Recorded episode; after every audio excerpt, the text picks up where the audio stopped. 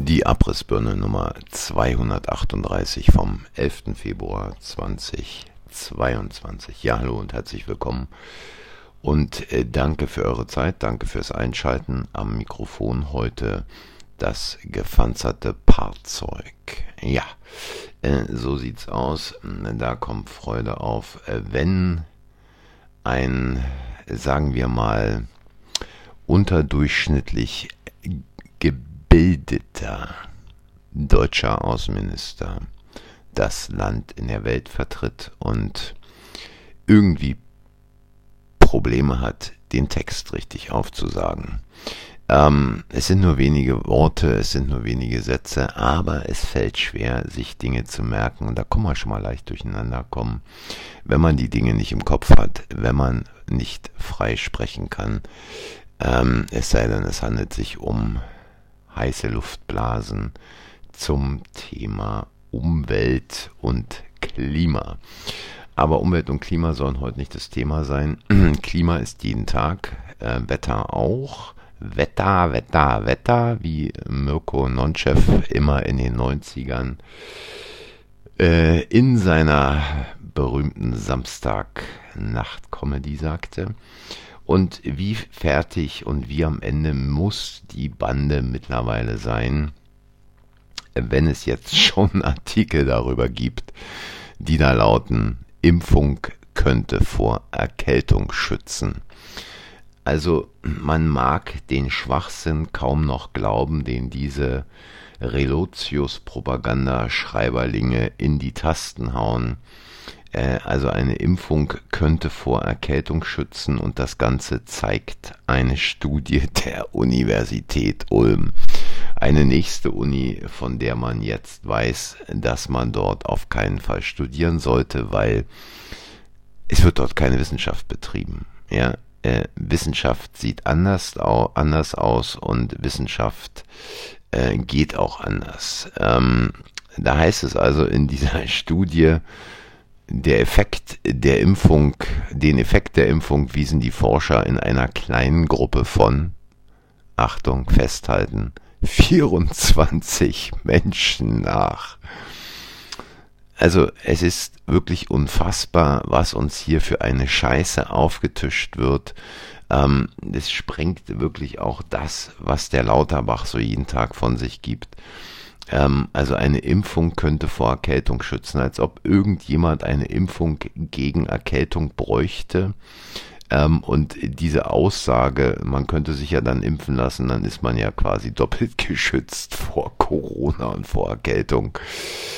Es ist schon nicht nur waghalsig, das ist völlige Ahnungslosigkeit und völlig, völlig am Ende. Diese Typen sind völlig am Ende. Jeder weiß, dass eine kleine Erkältung mal ab und zu das Immunsystem frisch hält und dafür sorgt, dass da wieder mal ein wenig neue Abwehrzellen produziert werden und das Gedächtnis erneuert wird. Aber eine Impfung gegen Erkältung es ist, es ist unfassbar. Mehr und mehr Ärzte scheinen also aus dieser Dreckskampagne auszusteigen. Nicht ohne Grund hat man jetzt auch die Apotheker da rangeholt. Bei den Zahnärzten hat es ja wohl irgendwie nicht funktioniert. Irgendwas war da im Gespräch, aber das hat man jetzt wohl bleiben lassen. Und ähm, selbst in den Apotheken meldet sich wohl kaum jemand, der die Suppe noch haben will. Es ist also blanke Verzweiflung, die BioNTech-Aktie im freien Fall. Und da ist jetzt Ende Gelände aus die Maus und äh, wie jemand sagt, legt euch doch gehackt mit eurem Dreck. Ja, ähm, und dann ist natürlich auch ein ganz großes Thema immer wieder gern Infektion statt Impfung. Infektionen mit Omikron verlaufen oft mild. Kann man sich dann nicht einfach bewusst infizieren, um dann immun zu sein? Aber warum das riskant ist und keine Alternative zur Impfung, das sagen uns äh, diese sogenannten Wissenschaftsjournalisten. Ja, Propagandaschreiberlinge wäre wahrscheinlich besser. Ähm, und äh, es ist ja auch interessant, dass in Afrika mittlerweile äh, davon gesprochen wird, dass es einen Übergang in die endemische Phase gibt. Ja, jede Grippe geht mal in eine endemische Phase über, verschwindet im Frühjahr und im Sommer und kommt dann mehr oder weniger stark im nächsten Winter zurück. Und ähm, es scheint ja auch so zu sein, dass mittlerweile wenigstens einige dieser Propagandamedien so langsam den Schwenk machen, muss man auch machen, weil man den Fokus jetzt auf Russland und die Ukraine legt. Die NATO verstärkt ihre Truppen an der Ostflanke. Ich frage mich, was hat die NATO eigentlich mit der Ukraine zu tun? Die Ukraine ist kein NATO-Mitglied. Und man sollte sich doch besser an seine eigene Nase fassen und mal schauen, wie man alles in den letzten Jahrzehnten in die Steinzeit zurückgebombt hat. Da gibt es meiner Meinung nach keinen Grund, mit dem Finger auf Russland zu zeigen, die halt innerhalb ihrer eigenen Grenzen ihre Truppen bewegen. Ja, innerhalb der eigenen Grenzen Truppen zu bewegen, scheint also heute für gewisse Kriegstreiber ein Problem zu sein und ähm, die Schreiberlinge in den Redaktionsstuben der bezahlten Medien ähm, ich glaube, es hat sich wohl in der Zwischenzeit rumgesprochen, wegen Gates alles mit Geld versorgt hat. Die schreiben sich gerne einen runter zum Thema Russland, der böse Kriegstreiber. Nun ja. Und äh, wenn man apropos Kriegstreiber hier auch noch so einen Scharfmacher, der Drägerchef. Dräger kommt aus Lübeck und stellt so Beatmungsgeräte unter anderem her, aber auch andere Sachen für den Krankenhausbedarf. Und eben jener Chef hat sich jetzt für einen harten Kurs gegen Impfgegner ausgesprochen. Und er meinte, die Ablehnung einer Impfung solle als Verzicht auf eine Behandlung im Krankenhaus im Falle einer Corona-Erkrankung gewertet werden. Ja, äh, nun kann jeder seine eigene Meinung haben, es ist völlig okay.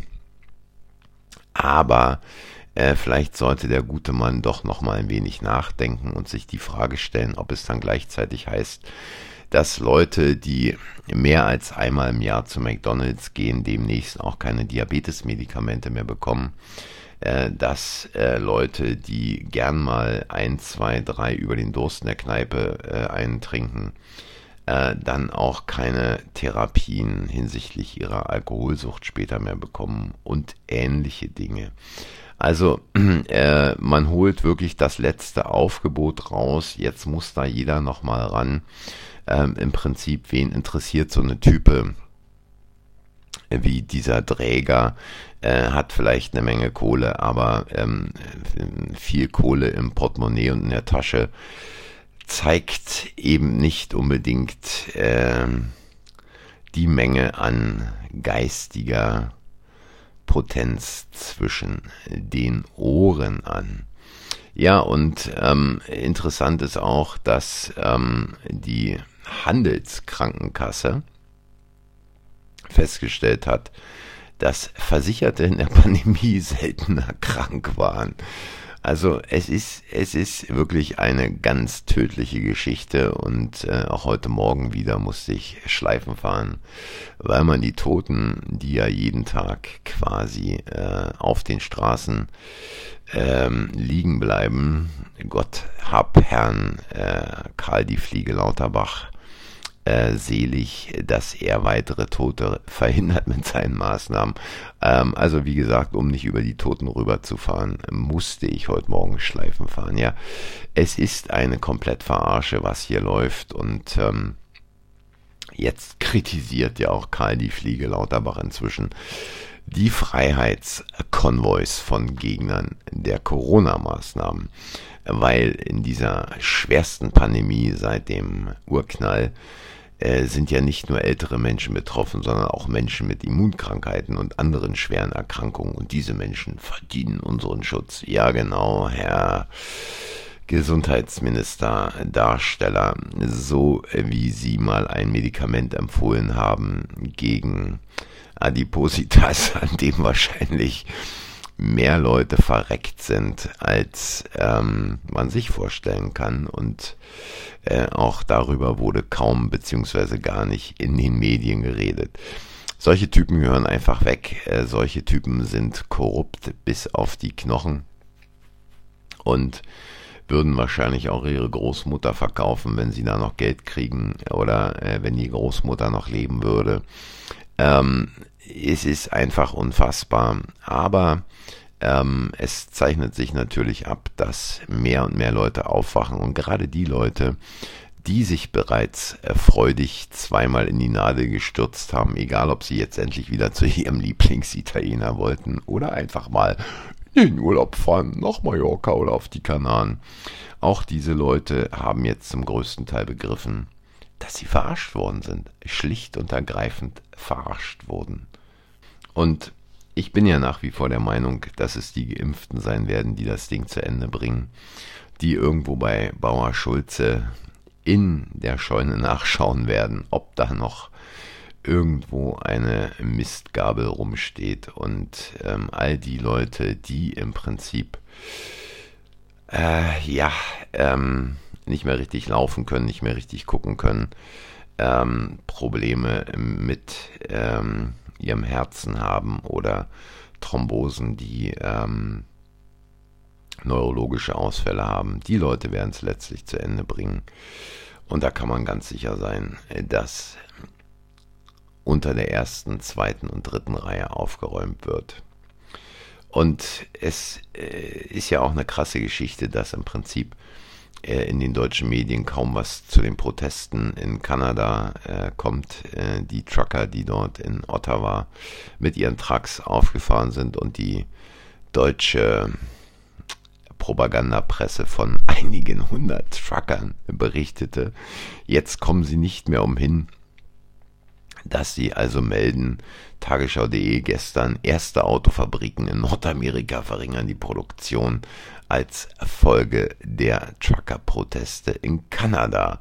Ja, weil auch die Grenzen zum Teil blockiert sind von den Truckern und die Bevölkerung steht hinter den Jungs. Und als man da versucht hat, von Seiten der Polizei den Truckern die Benzinkanister wegzunehmen, die also da quasi gebraucht wurden, um nachts ein wenig warm in der Karre zu machen, und als der Bevölkerung äh, bekannt gegeben wurde, wer hier unterstützt, der hat mit Maßnahmen zu rechnen. Daraufhin liefen also fast alle Leute in Ottawa mit einem Benzinkanister durch die Gegend. So sieht Widerstand aus und so merkt auch diese Bande dort in Kanada, dass sie nicht mehr machen kann, was sie will.